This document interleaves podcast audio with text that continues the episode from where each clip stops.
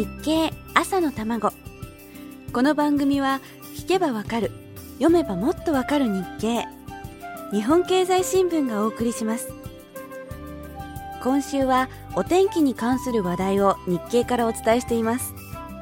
実は男性は傘を使わなかったこと。男性がコウモリ傘を持つようになったのは18世紀のイギリスから始まったことなど8月3日の日経から記事をご紹介していますが日本のことも少しだけですが書いてあります。日本では時代劇に出てくるような傘が古くからあったようです。時代劇のように浪人中のお侍さんが長屋で傘張りをしていたかどうかは載ってないんですがとにかくあったようです。あの蛇の目傘みたいな傘が。で明治時代になると西洋の傘も輸入されてきます。とは言ってもすごく高級品だったのでとてもとても庶民の手には届かなかったそうです。それが普及し始めたのが伺えるのは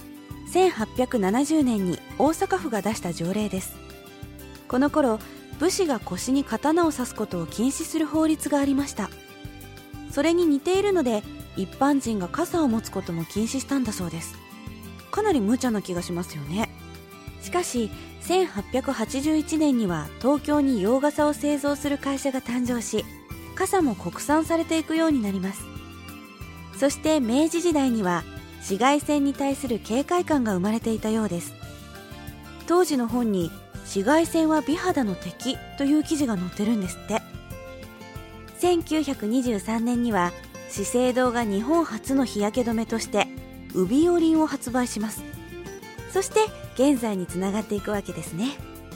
近頃では日焼けではなく塗るだけで小麦色の肌に見せるセルフタンニングと呼ばれる製品も売り上げを伸ばしているそうで紫外線がお肌に悪いとは分かっていても日焼けした肌は健康そうに見えるのもまた事実。いろんな悩みを抱えつつ人は太陽と付き合っていかなきゃいけないんですね。だって日が差さなかったら本当に困ってしまうことをこの夏はよく分かりましたから。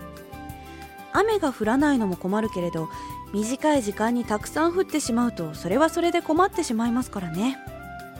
夏も残りわずか。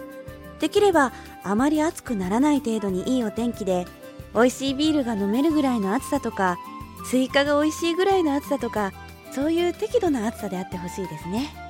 いい子にしますので神様どうかよろしくお願いします。ちょうどお盆ですししばらくぶりに会うお友達や親戚に元気な顔を見せてあげられるように皆様も夏バテなどしないようにお体に気をつけてください。さあそれでは皆様また来週です今週もお相手は林さやかでした。